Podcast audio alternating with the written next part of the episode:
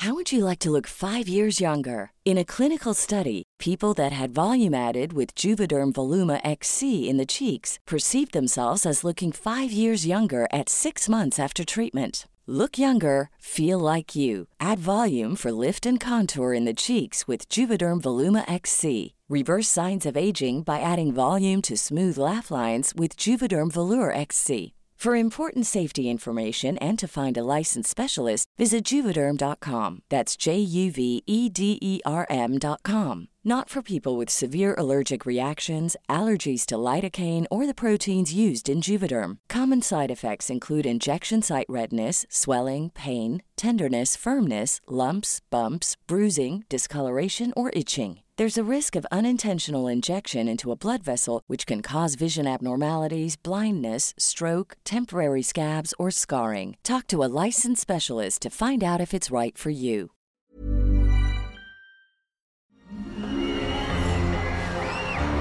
Arcadia Media. Elige tu lugar en este carrusel.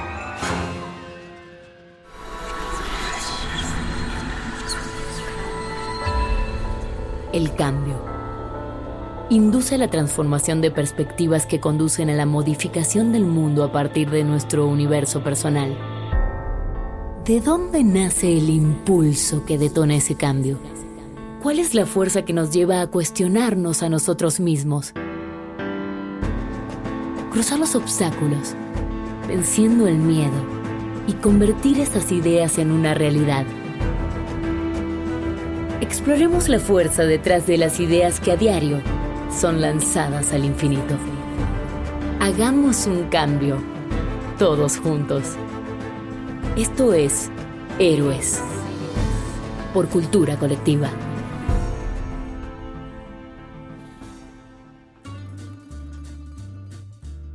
Bienvenidos a otro episodio de Héroes. Yo soy Luis Enríquez, director general de Cultura Colectiva. Y yo, Jorge del Villar, director de contenido de Cultura Colectiva. Con nosotros hoy está Marta de Baile, que no necesita presentación, pero para el 1% de la gente que no la conoce es empresaria, dueña de Media Marketing Knowledge Group, que tiene marcas como Bebemundo, de Beauty Effect, es locutora de radio desde hace bastante tiempo, varias décadas. 34, Luis, 34. 34, 34, exactamente. Y además, sobre todo, yo creo que es una de las primeras influencers mexicanas antes de que siquiera existiera el término influencer. Pero bueno, entonces, bienvenida, Marta. Muchas gracias, Luis. No sé, no sé cómo tomar este término influencer.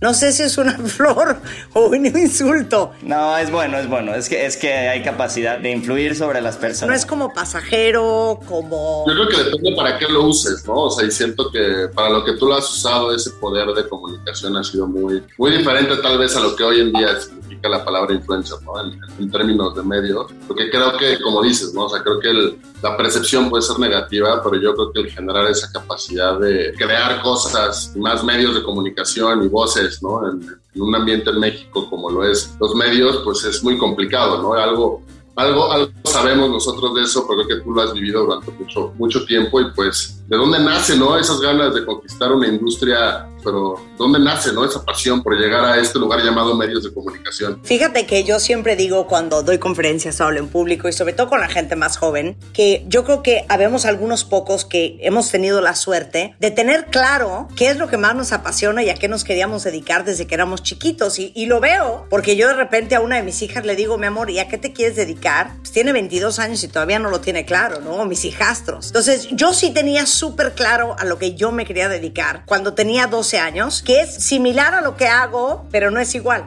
La música fue mi primera gran pasión y era una enferma desde los 8 años de quién es George Benson y qué onda con Give Me the Night y The Jackson 5, pero Neil Sedaka, pero Polanca. O sea, estaba traumada con la música. O sea, yo tengo que poner música en la radio. O sea, yo le tengo que contar a la gente quién produjo este disco, quién es Quincy Jones, de dónde sale Michael Jackson, qué onda con The Jackson 5, qué onda con el RB. Y así es como nace mi primer amor por los medios, que en realidad es y sigue siendo la radio. Y entonces a los 19 años, a pesar de dolor de mis papás, soy una de cinco hermanos. Todos tienen doble carrera, universitarios, que si Harvard, que si Columbia, y yo, carrera trunca. Y por ahí vamos a empezar. Y yo dije, yo me quiero dedicar a lo que a mí me gusta y lo que me gusta es poner música. Si le quieres poner música a mucha gente, pues una de dos, o eres DJ o, o eres DJ en la radio. Y entonces yo escogí pues ser DJ en la radio, ¿no? Estás tocando un tema que, que, hemos platicado mucho y tienes toda la razón, que es que hay gente muy afortunada que encuentra como que esa pasión desde pequeño, ¿no? Pero, y hemos platicado con diferentes personas y, por ejemplo, yo he contado varias veces que en mi caso yo sabía que quería estudiar matemáticas desde que tenía cinco años porque le pedí a mi mamá que, que, que me pusiera ecuaciones así y toda la tarde estaba haciendo ecuaciones, ¿no? Entonces creo que sí hay una manera a la gente que no tiene eso, como de darle por dónde empezar, ¿no? O sea, ¿cómo encuentras esa pasión? Porque pues sí hay muchos afortunados, pero los que no son afortunados, ¿qué pueden hacer? O sea, ¿qué le dices a tu hija así que no ha encontrado su pasión a los 21? ¿Sabes qué? Try a little bit about a lot of things. O sea, creo que eso renda la presión que te pone la vida de entrada a los 18 años cuando eres un puberto con dos dedos de frente, que decidas a lo que te quieres dedicar el resto de la vida. Es una locura. Entonces, una cosa es que escojas una carrera y pues escoge la carrera que menos te disgusta, pero que siempre tengas presente que no te tienes que dedicar a lo que estudiaste, que no esté escrito en piedra y que a lo mejor estudiaste relaciones internacionales y a lo mejor piensas que tu rollo es gobierno y lo pruebas y no te gusta y a lo mejor dices pues a lo mejor son relaciones públicas, te parece un horror y luego te das cuenta que la parte de marketing está increíble y luego te das cuenta que lo que te fascina es el periodismo, o sea, la gente más increíble cumple 40, 50 años y todavía está tratando de descubrir cuál es su y no pasa nada. Y yo diría que no solamente es prueba todo, sino hay que tener en la vida los pantalones para resistir la presión social del deberías, para explorar lo que necesites explorar en la vida. Porque normalmente, yo siempre digo, la mejor decisión no es la más popular o sea, la decisión de salirme de mi carrera era la menos popular en mi casa cuando todos eran académicos. Pero tener los pantalones de resistir la presión de, o sea, ¿cómo no sabes qué quieres hacer? ¿Estás loco? ¿Por qué estás dejando la carrera? ¿Cómo vas a emprender un negocio? Hombre, nada mejor que un cheque quincenal de tu compañía y un buen aguinaldo. Entonces, va a haber mucha gente allá afuera que te meta presión y que te haga sentir que tu decisión es la peor decisión y hay que tener pantalones y hay que saber apechugar porque esta vida es de la gente que toma riesgos y que está dispuesta a hacer lo que muy poca gente está dispuesta a hacer. Claro, ¿no? creo que esas cosas que parecen errores, ¿no? Al momento y que son como esos momentos determinantes, ¿no? Que digo que Luis y a mí hemos tenido la fortuna de tener que vivirlos juntos, ¿no? Muchas veces. Pero creo que que pasa mucho, ¿no? Es como en ese momento con tu familia, ¿no? En esa decisión pues, ¿cómo fue, no? Porque yo me acuerdo cuando yo, yo le dije a mi papá que me iba a salir de la carrera igual para empezar con cultura colectiva, que me iba a poner a hacer fiestas. Mi papá era empresario y tenía una, una, empresa muy, muy prominente. Pues imagínate, ¿no? O sea, fue como de puta, mi hijo es hippie, se droga y ahora va a hacer fiestas y de eso, va, eso quiere vivir. Y pues para mí sí fue un proceso muy difícil, ¿no? De cómo recuperar ese, esa visión de éxito, de desarrollo que puedes tener con una, con una familia que tal vez así piensa, ¿no? O sea, cómo, cómo fue ese encontronazo como emocional y también pues definitivamente cómo fue enfrentar ese primer fracaso, ¿no? Porque digo, no es fracaso, pero sí es como de abandonar algo, ¿no? Mucha gente lo ve como, como algo que no se terminó. Claro, mira, la verdad es que les voy a decir la neta, no fue la primera vez, fue la segunda. Porque la primera, en tercero y secundaria, que me fui a todos los extraordinarios que hay y habría, y empezando para hacerte honor, Jorge, y para que rías a mares, física, química y matemáticas, o sea, ya eran extemporáneos. Sea, era oficial que iba a perder el año. Y mi mamá es una mujer de muchos pantalones. Entonces me volteé y le dije, Ma, ¿sabes qué estoy pensando? Que voy a hacer prepa abierta. Y me dijo, over my dead body. Y entonces me mandaba a Ermitis Tapalapa a tomar clases de matemáticas, física y química todo el maldito verano. Y yo me gradué de milagro con 7.3. Entonces ya traigo ese historial de, es que Marta no es buena para la clase, no es buena para el colegio, porque aparte tengo un déficit de atención emperrado y a eso súmale mi falta de interés por Corazón de Piedra Verde, La Odisea y unos quebrados, que mi mamá ya sabía que esto venía. Entonces yo escojo diseño gráfico porque me parece que es una carrera súper creativa y yo soy muy buena para, con las manos, sin albur. Y, este, y entonces, cuando yo me volteo y le digo, no voy a acabar la carrera y me voy a salir porque ya encontré el trabajo de mis sueños, Dice mi mamá, porque mi papá es como más espiritual, más sentimental y a pesar de que es banquero, entiende más el espíritu y la libertad de su hija Marta. Mi mamá era mucho más práctica y mucho más estructurada. Y dice mi mamá que ella dijo, como estoy agotada de estarme peleando con esta niña, porque no entró a clase, porque no hizo el examen, porque perdió el cuaderno, porque se fue extraordinario, voy a dejar que deje la carrera, estoy segura que se va a arrepentir y en seis meses va a regresar. Corte A, pasaron 34 años. Pero te voy a decir lo más cañón de todo. Dejo la carrera, empiezo a hacer radio, yo feliz porque tenía un programa de música que se llamaba London on the Line, que era pura música ochentera, del, ya sabes, New Romantic, del pop británico de esa época. Y a los ocho meses me corren. Entonces dije, en la madre, o sea, fuel to my mom's fire, para que me dijera, te lo dije. Pero hay un Dios, y yo les diría a todos los que nos están escuchando hoy, que de esto es de lo que más padecemos no confiamos en nosotros mismos. De por sí no confían los demás mucho. Y encima de nosotros hay duda, hay miedo y operamos desde ahí. Entonces, a las dos semanas apareció un amigo y me dijo, oye, tengo un amigo que está haciendo una nueva estación de radio y te quiere hacer un casting. Y entré a Alfa. Y al año de estar en Alfa, me buscó el negro González y me dijo, vete a W. And the rest is history. Entonces, uno tiene que confiar que si estás operando con tu tripa, con tu pasión, con el corazón en el lugar correcto, confiar en tus decisiones, a pesar de todo el ruido externo, a pesar de la presión social o la presión de tu familia y aprender a escuchar tu voz interior. Creo que lo opuesto parece que tiene más seguridad, pero es más aburrido, ¿no? O sea, la visión opuesta es que hubieras hecho una carrera, hubieras estudiado, hubieras tenido tu cheque semanal, pero quizás internamente hubieras estado como pues muy conformista, muy triste. Siento que pareciera que el camino estándar o normal, el correcto, muchas veces es peor, ¿no? Y más aburrido, más este, triste inclusive. Claro, y te voy a decir otra cosa, Luis. Yo creo que el tipo de vida que a lo mejor tienen ustedes, que son extraordinarios emprendedores, o muchos de los que nos están escuchando, que a lo mejor es muy diferente a la vida que tienen a lo mejor sus amigos, que son banqueros, que son financieros, que llevan 20 años dedicados a lo mismo, que hay una cierta certeza, también tiene que ver con tu tipo de personalidad. Hay gente que florece bajo la presión y la incertidumbre y la angustia y el de dónde voy a sacar la nómina mañana y ahora qué chingados invento y de dónde saco varo y ahora cómo resuelvo este problema. Y hay gente que de verdad le hace muy bien y que por su personalidad o porque somos adictos a la adrenalina, porque tenemos déficit de atención, entonces nos aburrimos con gran facilidad y estar haciendo lo mismo diario, nos preferimos cortar una vena antes y necesitamos cambio y necesitamos mucho estímulo externo, nos va muy bien.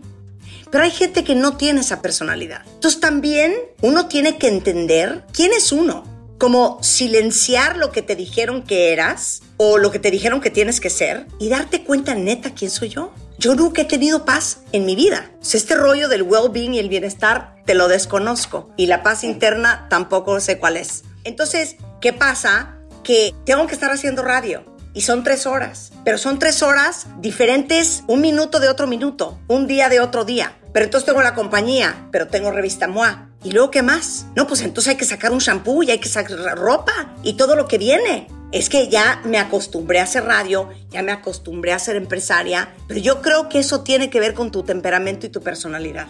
Entonces, pensemos en un salón de clases. Cuando a un niño que es naturalmente activo, kinestésico, o que habla mucho, o que es curioso, o que pierde atención porque se aburre, y lo quieres tener absolutamente sentado en un pupitre, mejor mátalo. Cuando yo llegué a vivir a México, mis papás les pareció una súper idea meterme a un colegio de monjas. Obviamente me quitaba los zapatos en clase, no ponía atención al pizarrón, sacaba mi lunch a la mitad del examen, aventaba la pelota en el camión, hasta que a los seis meses me corrieron. Y gracias a Dios tuve un papá que dijo, saco a esta niña del colegio en este momento, porque yo no quiero que crezca sintiendo que ella es un problema Y muchas veces a gente como muchos de ustedes a lo mejor que son hiperactivos, que no tienen llenadera, que no tienen paz, los hacen sentir que ser ustedes es un problema y que lo que tienen que hacer es serenarse, buscar un trabajo de 9 a 5, sacar un libro el fin de semana y sentarte y serenarte y ponerte a leer. Y esa no es la realidad para muchos de nosotros. Entonces, uno tiene que respetar su naturaleza. Creo que mencionaste un tema muy, muy importante que es la confianza en uno mismo, ¿no? Si de por sí, como dices, la gente ni confía en nosotros, ahora es confiar en uno. Ahí, ahí creo que hay una dualidad y me gustaría que creo que tú tienes mucha trayectoria para responder esto. Es, uno es, ¿qué haces tú para esta parte de confianza en ti mismo? O sea, ¿qué prácticas tienes? ¿Cómo has logrado confiar en ti mismo? Y luego hay una dualidad, porque del otro lado, de repente, pues hay una sobreconfianza, ego infinito, y pues eso también te, te traiciona en muchos sentidos, ¿no? Entonces, ¿cómo juegas con eso? ¿Cómo, ¿Cómo construyes la confianza, pero cómo también no te pasas del otro lado? Pues mira, yo creo que es una lucha constante. Porque a lo mejor muchos de ustedes pueden decir, no hombre, está vieja, porque aparte, vamos a ser sinceros, en este espacio colectivo, en este espacio democrático, mucha gente dice, o sea, si te dicen, Marta, ¿qué onda? O a gente que trabaja conmigo que le preguntan, ¿y cómo es Marta? La gente siempre dice una cosa muy particular, es la más mamona. Esa es como la frase que mucha gente usa para describirme, ¿no? Entonces, lo que a lo mejor muy poca gente sabe, número uno es que soy cero mamona. O sea, yo no soy presumida o altanera o inalcanzable o inaccesible o que me siento mucho. Por el contrario, te digo que yo vivo en estas dos bandadas. Número uno, porque yo padezco de una cosa que se llama síndrome del impostor. Entonces yo siempre tengo esta sensación de, claro, es que me salió no porque yo soy un genio, porque está regalado. No, es que a mí me dieron el trabajo no porque yo soy una bala, es que todo el mundo era más imbécil que yo. He tenido suerte. Pienso a veces, híjole, en cualquier momento esto se va a derrumbar. En cualquier momento se van a dar cuenta que yo no sé tanto como la gente sabe o que soy una impostora. Y esto es algo de lo que padecemos muchos. Cuando entrevisté a Michelle Obama hace poco, de eso hablé con ella, porque ella en su libro habla de cómo ella tiene el síndrome del impostor. Entonces me la vivo ahí con mucho miedo a, ¿y si no me sale? Y las expectativas que hay hoy no son las mismas que había hace 30 años, ni para mí misma, ni de otros hacia mí. Entonces, siempre vivo con mucho miedo de, ¿y si no se vende? ¿Y si no les gusta? ¿Y si yo tengo el síndrome, ¿saben de qué? De nadie va a ir a mi fiesta. Ya saben ese síndrome, de voy a hacer una fiesta, pero nadie va a ir. Cuando hice el flash mob en el Monumento a la Revolución, yo le decía a Rebeca, ¿y si solo llegan 50? Y Rebeca me contestaba, pues con que lleguen 300. Y cuando salí al escenario eran 11 mil. Entonces, yo vivo en ese territorio de, ¿y si no me sale? La única diferencia, y aquí es donde entra el tema de la autoconfianza, es que uno tiene que vivir con la certeza de que no importa lo que pase, vas a tener lo que se requiere para resolver lo que venga. No se vendió, ya sabrás qué hacer. No jaló, ya sabrás cómo resolver. Es que no se pudo, ya aprenderás cómo sí se puede. Entonces, en lo que sí confío, todos esos momentitos en donde sí te salió. Y lo que pasa es que tendemos a minimizar los logros que sí hemos tenido, porque nuestro instinto natural siempre es tirarnos al piso y darnos con un bate. Pero entonces, si empiezas a archivar en tu memoria y no permites que se te olvide, el día que pensaste que no pudiste y sí pudiste, el día que no sabías cómo lo ibas a hacer, pero al final sí supiste, lo que juraste que no te iba a salir, pero sí lograste, pues así te vas armando un currículum personal de, oye, pues aunque yo sigo creyendo que soy una imbécil, la historia me prueba que no soy tan imbécil como yo creía.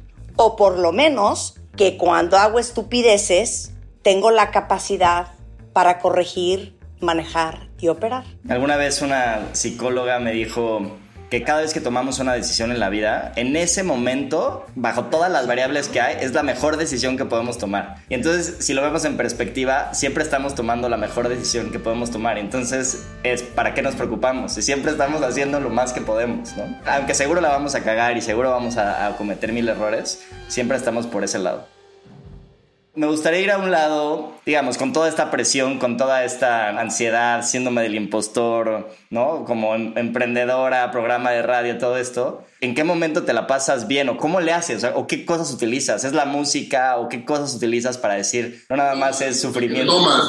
¿Qué tomas? ¿Qué haces? ¿Sabes qué es lo peor de todo? Que no tomo nada, nada, nunca, jamás. Ni vino, ni cerveza, ni champaña, ni un vodka. O sea, de veras, número uno, no sé tomar. Cuando tomo, como no me gusta el sabor, entonces de Hidalgo. Entonces me meto dos Jagermeisters, cortea, estoy dormida en el sofá de la fiesta.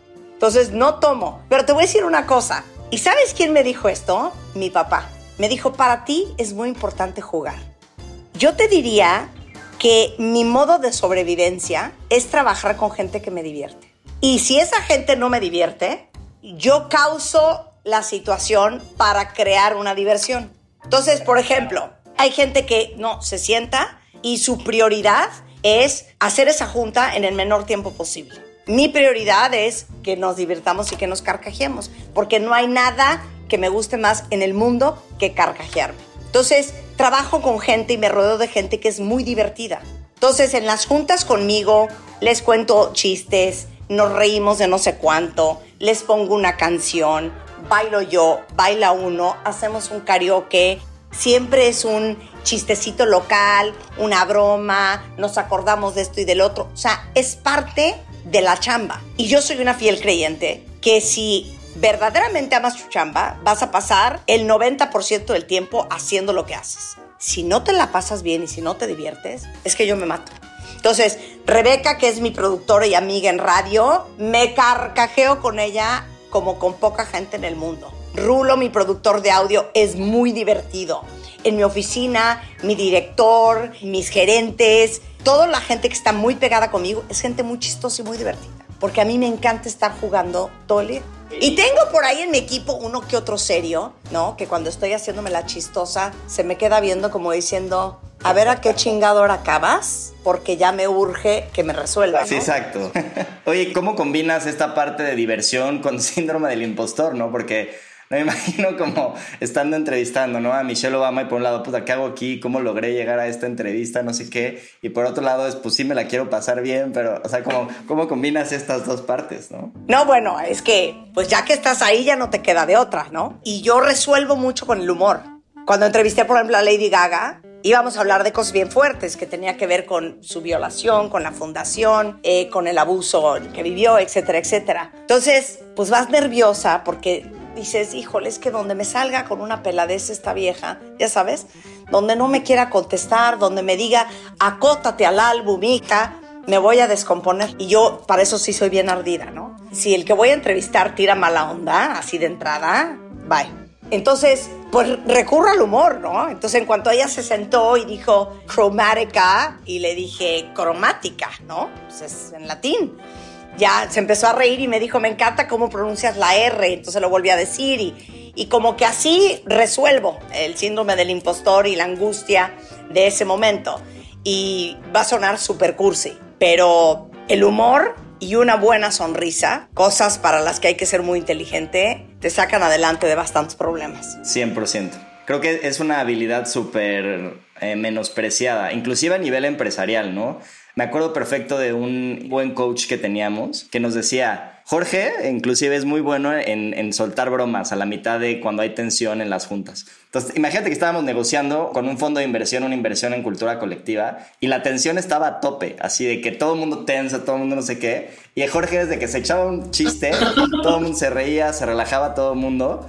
Y entonces como que la negociación cambiaba y fluía más fácil. Tú de ahí, Jorge, en esa parte que también creo que coincides mucho, ¿tú, tú cómo lo ves, la parte de humor y todo esto? O sea, es, es un tema muy interesante, ¿no? Yo también coincido contigo, Marta, que si no te la estás pasando bien, pues muchas veces pues, ni siquiera quieres estar ahí, ¿no? Y para querer estar ahí, dar el máximo y aguantar el cómo va a pagar la nómina, cómo voy a tomar la decisión difícil que nadie más quiere tomar, cómo voy a vivir con la decisión difícil que nadie más quiere vivir. Si no te ríes, es algo que algo, digo, al menos a mí me pasa mucho, ¿no? Yo soy súper sarcástico y tengo humor muy negro. Y hay momentos en los cuales tal vez la perspectiva de afuera es que te la estás pasando súper bien cuando estás diciendo un chiste, pero realmente internamente estás en un momento cómodo, ¿sabes? O sea, y siento que es como un reflejo, ¿no? Al menos a mí es lo que me pasa mucho cuando estoy en esas situaciones solemnes, como tú dices, de, qué horror estoy en esta situación, necesito decir algo que rompa un poco el hielo y, y ver a este ser humano que tengo enfrente reírse, ¿no? Y, te voy a decir una cosa bien chistosa que yo siento que pasa en México con el tema del humor, que me parece de verdad fascinante. Como que hay dos tipos de humor o de percepción del humor. Una que es esta necesidad imparable, y lo veo en la radio, y lo veo en la televisión, ahorita lo vi en las Olimpiadas, que yo decía, es que no puede ser, yo que soy una enferma de las Olimpiadas, quiero ver las Olimpiadas, no quiero ver un cómico, no quiero ver un youtuber, no quiero ver una mujer disfrazada, no quiero ver una señorita minifalda y tacones, no quiero, quiero ver el lanzamiento de, de disco. Entonces, como que creemos que todo se resuelve con humor, pero con un humor que es tan básico, tan insulso, que entonces le hace mala fama al humor. Porque entonces pensamos que el humor es falta de inteligencia, que el humor es falta de seriedad, que el humor es falta de formalidad. Y yo por lo menos, en lo que yo hago todos los días, pienso que el humor no está peleado con la inteligencia, ni con la seriedad, ni con el rigor, y mira, ustedes lo hacen todos los días en cultura colectiva, que tiene mucho fondo, que tiene mucho rigor, que tiene mucha profundidad, pero no por eso tiene que ser serio y de hueva. Entonces yo digo que mi programa es edutainment, es education and entertainment in a fun way, porque no es lo mismo que yo presente un doctor y le diga, oiga doctor, entonces cuénteme. El oncólogo es el dueño del cáncer, digamos que esa es su especialidad. A que yo le diga, a ver, doctor, ¿quién es el dueño de las bolas? De todas. De la bola que te salió aquí, pero de la que traes acá, pero de la que está aquí, pero de la que te salió en la chi. El dueño de las bolas es el oncólogo. Entonces, cuando haces las cosas divertidas y con humor, en mi caso particular, yo siento que la gente le entra más fácil porque creemos que la cultura y la educación es seria, formal y aburrida. Y ustedes en cultura colectiva son un gran ejemplo de lo contrario. Creo que tienes toda la razón. No lo había pensado así, pero tiene muy mala fama el humor, 100%. Es que sabes que Luis, tengo la razón bien seguida. Pero sí es cierto, a ver, tiene muy mala fama el humor y, está muy subvalorado como un skill que puede ser usado para muchas cosas muy inteligentes, 100% de acuerdo. Oye, justo ahorita que estabas mencionando esta hipotética entrevista del señor de las bolas, como lo mencionaste, ¿qué dirías? O sea, hablando ahora del otro lado, ¿no? Obviamente hablamos del síndrome del impostor y, ¿no? sentir que, que, no, no te mereces lo que has logrado. Pero del otro lado, cuando dijiste, guardo estas cosas o estos logros en mi baúl para recordarme que no soy tan malo, no soy tan mal.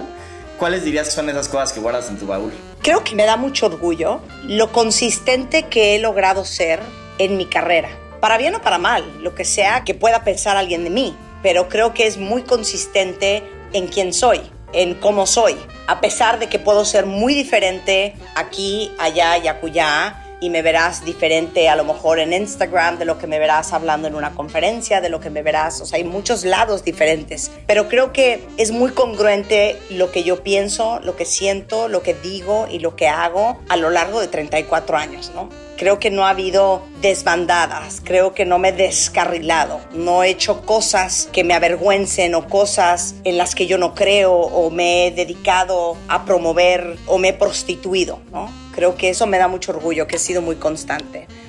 Creo que ha sido un gran logro sacaron adelante una compañía que nace en el 99 con el crash de la bolsa de tecnología, un mercado dominado por hombres y que 22 años después, pues MMKG siga funcionando y Bebemundo siga teniendo el liderazgo que tiene y que hayamos podido sacar adelante Revista MOA cuando se suponía que las revistas estaban muertas y que sigamos construyendo marca y construyendo productos 22 años después, ¿no? Una empresa encabezada por una mujer que tenía todas las de perder, ¿no? Todas las de perder en todo sentido. Entonces creo que eso es un es otro file en ese banco de memoria y creo que también si veo para atrás me doy cuenta que en los momentos más oscuros de mi vida cuando yo salí a buscar fondeo para la compañía y no me prestó ni alma nacida, no como ustedes, que son muy elegantes y sensuales y eróticos, que les dieron muchísimo dinero, a mí nadie me dio un varo.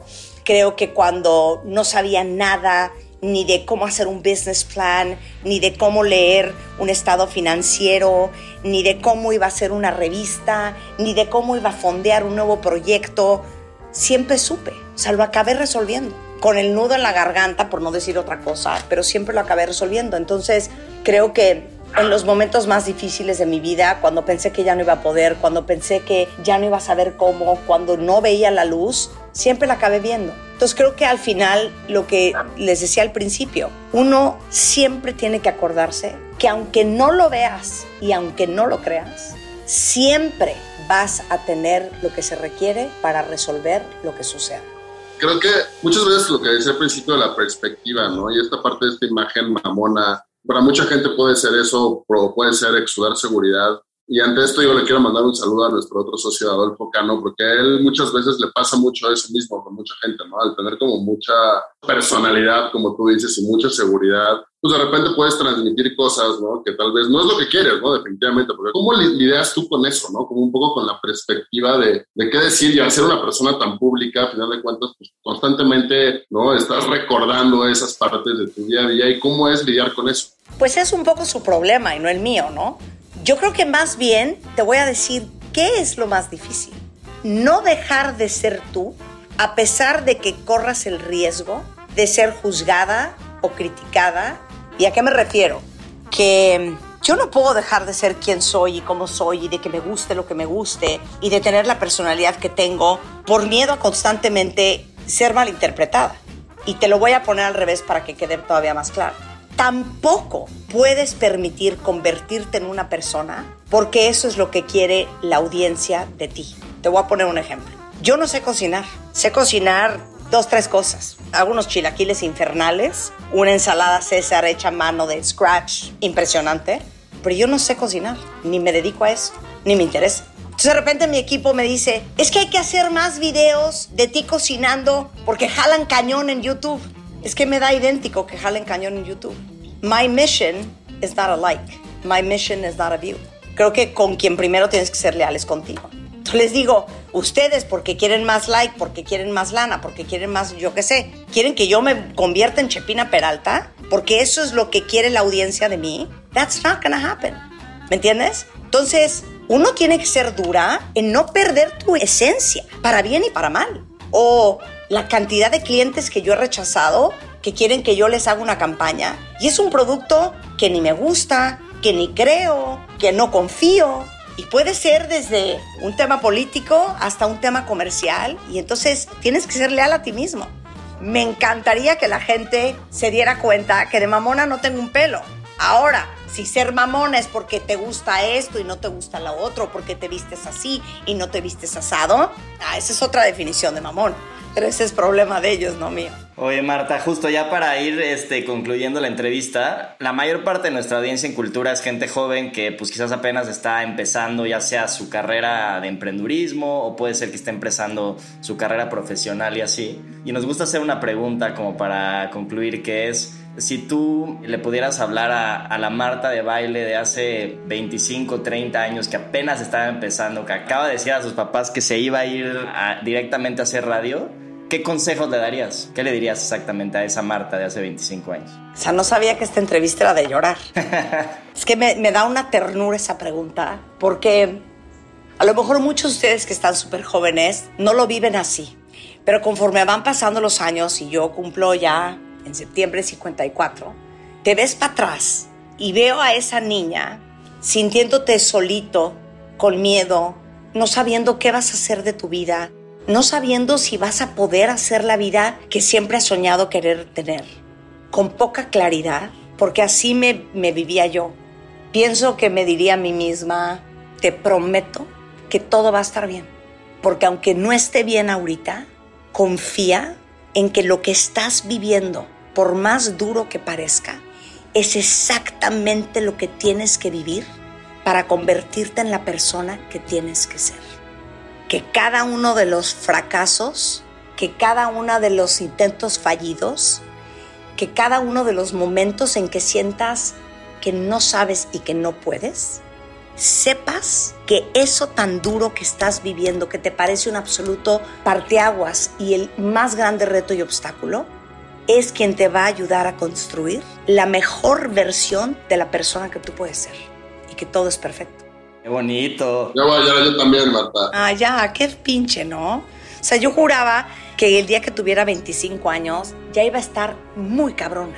Ese es el problema, ¿no? Pensar cosas, claro. Y para cerrar, y yo me, yo me quedo mucho con, con esta parte de la persona que quiere ser, ¿no? Porque creo que, y digo, y Luis y yo, que luego, luego, luego crecemos y vemos mucho esto en dualidades, ¿no? De personalidades, tenemos esa, esa dicha, pero viendo esta capacidad de generar esa persona y, y, que al final de cuentas es lo que te construye a tomar las decisiones, ¿no? Los retos, estar en los lugares en los que estás, con el éxito que has tenido, también obviamente con los fracasos, ¿no? Y todo, todo, todo, porque al final de cuentas es un todo, ¿no? Y creo que para la gente que nos escucha es, si tú nada más quieres seguir el crecimiento y seguir desarrollándote para vivir las cosas buenas, pues te estás olvidando que el 85% de ese tiempo pues vas a estar en riesgo, vas a estar en incertidumbre, vas a estar encontrando la forma de motivarte para seguir haciendo lo que quieres hacer, ¿no? Y, y, el, y, ese 15% que te la pasas chingón, que, que disfrutas, ¿no? Un poco las mieles de tu trabajo, muchas veces sí es suficiente, ¿no? Y creo que mucha gente allá afuera siempre, cuando estamos chiquillos o cuando empezamos, queremos pasárnosla bien todo el tiempo, ¿no? que todo el tiempo sea un goce y sea una inmediatez, ¿no? Este, este constante, y ahí yo sí me quedo mucho con esa parte, ¿no? Porque la percepción de una persona puede ser que te la pases bien todo el tiempo, ¿no? Que lo tienes todo, que no te falta nada, pero al final de cuentas te falta todo, lo quieres todo y quieres seguir adelante, ¿no? Y creo que eso es lo, lo más chingón, es querer seguir, seguir así por, en el lugar en el que estés. Pues también que creo que algo, algo que, que es muy vocal y que creo que, digo, te agradezco mucho por hablarlo, porque yo me he enfrentado mucho, ¿no? En, en mi carrera con muchas personas con el síndrome del impostor y que creo que no está mal decir, ¿no? De repente soy un pendejo, pero también soy un chingón al mismo tiempo, ¿no? Creo que mantener eso es algo muy importante, y sobre todo allá afuera, ¿no? Que, que, creo que mucha gente no sabe lidiar con eso y si es verdaderamente si es un síndrome, ¿no? Y si es un tema que se puede, se puede identificar y puedes de alguna forma combatirlo, pero lo vas a tener siempre, ¿no? Entonces creo que esa, esa, esa parte es muy bueno hablarlo y pues también Marta pues yo, yo, a mí me quedo mucho cuando decía esta parte de, la, de, de, que dicen que eres mamona. Me acordé de una frase que nos dijo un banquero a Luis y a mí: que en la vida nada más hay de dos, o eres un mamón o eres un pendejo, ¿no? Y creo creo que el decidir ser muchas veces mamón antes que ser pendejo pues, es, este, es importante en ese aspecto, ¿no? Claro, y ¿sabes qué? Dijiste una cosa bien padre y creo que muchas veces estás tan obsesionado con el resultado, estás tan obsesionado con llegar a la meta que tienes en tu mente y que te imaginas que se te olvide el proceso. Y yo siempre le digo a la gente que si quieres tener lo que pocos tienen, tienes que estar dispuesto a hacer lo que muy pocos hacen.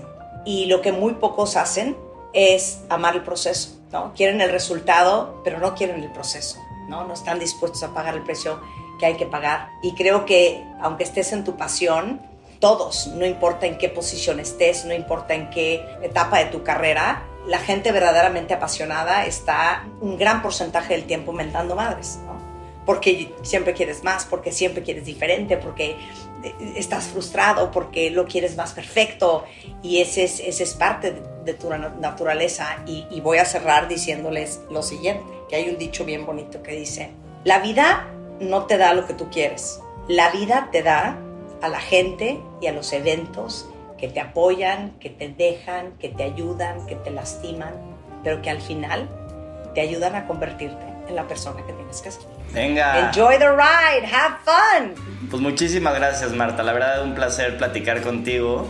Pues muchas gracias por ser parte de, de Héroes. No, muchas felicidades, Luis y George, a ti y a Adolfo, por lo que han hecho con Cultura Colectiva. Me acuerdo la primera vez que vi un tweet de ustedes y era justamente un tweet que hablaba de sexo, con mucho humor, pero con mucho rigor. Y cuando leí ese tweet, hice clic en su perfil porque dije, ¿y estos güeyes quién chingados son? Y ahí es la primera vez que averigüé de cultura colectiva y la verdad es que los admiro muchísimo por lo que han hecho, porque lo han hecho muy bien y los felicito porque son un gran ejemplo de lo que es emprender y del compromiso de hacer contenidos fregones en México para también ayudarle al mexicano a subir el umbral de merecimiento. Venga, pues muchas gracias Marta. Muchas gracias Marta por tu tiempo y pues por toda esa energía que seguro que cuando escuchen este podcast van a salir de aquí queriendo hacer todo y pues yo me despido del público diciéndoles eso, ¿no? Si Marta ha logrado lo que ha logrado, dejando lo que ha dejado de ir y cometiendo los errores, creo que puede ser una inspiración para todos. Y saben qué, go big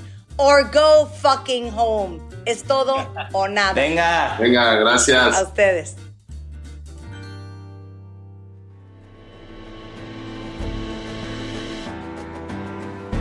La última pregunta y la más importante es la que te haces a ti mismo. ¿Cuál es la diferencia entre la historia que acabas de escuchar y la tuya? Nada es imposible. Atrévete a ser diferente y sé el héroe de tu propia historia. Héroes por cultura colectiva. Con Luis Andrés Enríquez y Jorge del Villar. Diseño de audio, Andrés Baena. Música original de Claudio Trejo Hernández. Producido por Luis Eduardo Castillo en Webback Audio.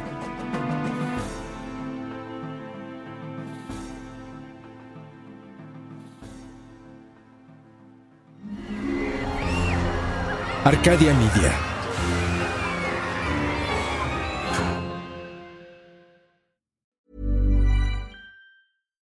If you're looking for plump lips that last, you need to know about Juvederm lip fillers. With Juvederm Volbella XC and Juvederm Ultra XC, your lip look, whether it's subtle or bold, can last up to one full year with optimal treatment and no additional maintenance. Find a licensed specialist and see if it's right for you at juvederm.com today. That's J U V E D E R M.com. Add fullness to lips in adults over 21 with Juvederm Volbella XC or Juvederm Ultra XC. Do not use if you have severe allergies or a history of severe allergic reactions, or if you're allergic to lidocaine or the proteins used in Juvederm. Tell your doctor if you have a history of scarring or taking medicines that decrease the body's immune response or that can prolong bleeding. Common side effects include injection site redness, swelling, pain, tenderness, firmness, lumps, bumps, bruising, discoloration, or itching. As with all fillers, there's a rare risk of unintentional injection into a blood vessel, which can cause vision abnormalities, blindness, stroke, temporary scabs, or scarring. For full important safety information, visit juvederm.com.